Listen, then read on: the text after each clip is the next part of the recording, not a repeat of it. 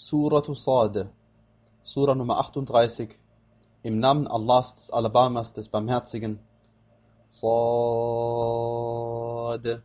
beim Koran voll der Ermahnung.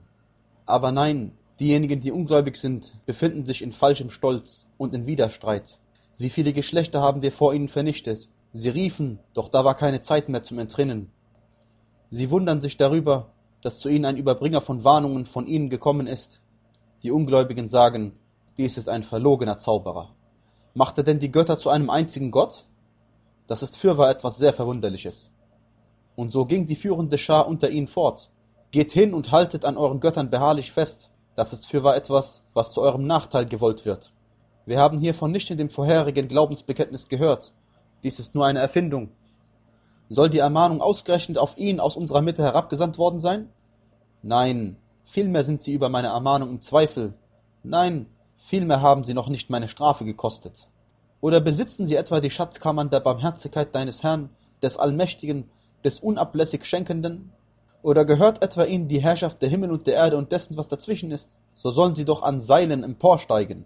Manch eine Herrscher von den Gruppierungen wird da geschlagen stehen. Der Lüge bezichtigten ihre Gesandten schon vor ihnen das Volk Nuhs, die Ade und Fir'aun, der Besitzer der Pfähle, und die Thamude und das Volk Luts und die Bewohner des Dickichts. Das sind die Gruppierungen. Alle ausnahmslos bezichtigten die Gesandten der Lüge. So wurde meine Bestrafung unvermeidlich fällig. Diese erwarten wohl nur einen einzigen Schrei, der keine Unterbrechung hat. Und sie sagen, unser Herr, gib uns schnell unser Buch, noch vor dem Tag der Abrechnung. Ertrage standhaft, was sie sagen, und gedenke unseres Dieners Dawude, des Kraftvollen.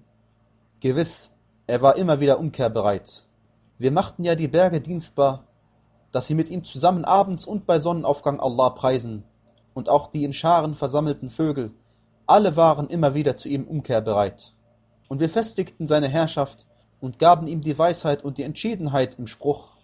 Ist zu dir die Kunde von den Widersachern gekommen, als sie über die Mauern in die Andachtsräume einstiegen, als sie bei Dawud eintraten? Da erschrak er vor ihnen, sie sagten, fürchte dich nicht, wir sind zwei Widersacher, von denen der eine den anderen unterdrückt hat, so urteile zwischen uns der Wahrheit entsprechend, handle nicht ungerecht und führe uns zum rechten Weg. Dieser da, mein Bruder, hat 99 weibliche Schafe, ich habe nur ein einziges Schaf. Da sagte er, vertraue es mir an, und er überwand mich in der Rede. Er sagte, er hat dir Unrecht getan, dass er dein Schaf zu seinen Schafen hinzuverlangte. Gewiss, viele von den Teilhabern begehen gegeneinander Übergriffe, außer denjenigen, die glauben und rechtschaffene Werke tun, und das sind nur wenige. Und Dawud verstand, dass wir ihn nur der Versuchung ausgesetzt hatten. Da bat er seinen Herrn um Vergebung und fiel in Verbeugung nieder und wandte sich ihm ruhig zu. Und so vergaben wir ihm dies. Für ihn wird es fürwahr den Zutritt in unsere Nähe und eine schöne Heimstatt geben. O Dawud, wir haben dich zu einem Statthalter auf der Erde gemacht. So richte zwischen den Menschen der Wahrheit entsprechend und folge nicht der Neigung, auf dass sie dich nicht von Allahs Weg abirren lässt. Denn für diejenigen, die von Allahs Weg abirren, wird es strenge Strafe dafür geben, dass sie den Tag der Abrechnung vergessen haben. Und wir haben den Himmel und die Erde und das, was dazwischen ist, nicht umsonst erschaffen. Das ist die Meinung derjenigen, die ungläubig sind. Doch wehe denjenigen, die ungläubig sind, vor dem Höllenfeuer. Oder sollen wir etwa diejenigen, die glauben und rechtschaffene Werke tun, den Unheilstiftern auf der Erde gleichstellen oder die Gottesfürchtigen den Lasterhaften? Dies ist ein gesegnetes Buch, das wir zu dir hinabgesandt haben, damit sie über seine Zeichen nachsinnen und damit diejenigen bedenken, die Verstand besitzen.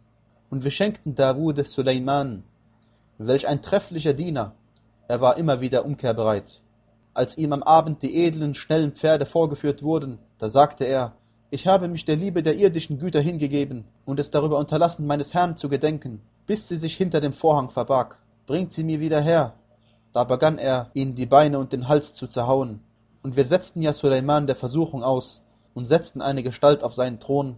Hierauf wandte er sich Allah ruhig zu. Er sagte, mein Herr, vergib mir und schenke mir eine Königsherrschaft, die niemandem nach mir geziemt. Gewiss, du bist ja der unablässig Schenkende. Dann machten wir ihm den Wind dienstbar, dass er nach seinem Befehl sanft wehte, wohin er es für treffend hielt. Und auch die Satane, jeden Bauarbeiter und Taucher und andere in Ketten zusammengebunden. Das ist unsere Gabe. So erweise Wohltaten oder sei zurückhaltend und dies ohne zu rechnen. Für ihn wird es fürwahr den Zutritt in unsere Nähe und eine schöne Heimstatt geben. Und gedenke unseres Dieners Ayyube, als er zu seinem Herrn rief, mich hat der Satan mit Mühsal und Pein heimgesucht. Tritt kräftig mit deinem Fuß auf, das ist kühles Wasser zum Waschen und zum Trinken. Und wir schenken ihm seine Angehörigen wieder und noch einmal die gleiche Zahl dazu, aus Barmherzigkeit von uns und als Ermahnung für diejenigen, die Verstand besitzen. Und nimm in deine Hand ein Bündel dünner Zweige und schlag damit zu und sei nicht eidbrüchig. Gewiss, wir fanden ihn standhaft. Welch ein trefflicher Diener. Er war immer wieder umkehrbereit. Und gedenke unserer Diener Ibrahim, Ishaq und Jaqub, die Kraft und Einsicht besaßen.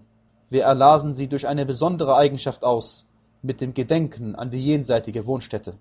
Sie gehören bei uns wahrlich zu den Auserwählten und Besten, und gedenke Ismails, Al-Yasa'as und Dhul-Kifls. Alle gehören zu den Besten. Dies ist eine Ermahnung. Und für die Gottesfürchtigen wird es wahrlich eine schöne Heimstatt geben, die Gärten Edens, deren Tore ihnen geöffnet stehen, worin sie sich lehnen und worin sie nach vielen Früchten und nach Getränk rufen. Und bei ihnen sind gleichaltrige weibliche Wesen, die ihre Blicke zurückhalten. Das ist, was euch für den Tag der Abrechnung versprochen wird. Das ist fürwahr unsere Versorgung, sie geht nicht zu Ende. Das ist für die Gottesfürchtigen. Für diejenigen jedoch, die das Maß an Frevel überschreiten, wird es wahrlich eine schlechte Heimstatt geben, die Hölle, der sie ausgesetzt sein werden, eine schlimme Lagerstatt. Das ist, sie sollen es kosten, heißes Wasser und stinkender Eiter und anderes dergleichen in verschiedenen Arten. Das ist eine Schar, die sich mit euch hineinstürzt. Sie sind nicht willkommen, denn sie werden dem Höllenfeuer ausgesetzt sein. Sie sagen, nein, vielmehr seid ihr es, die ihr nicht willkommen seid. Das habt ihr uns doch bereitet, ein schlimmer Aufenthalt.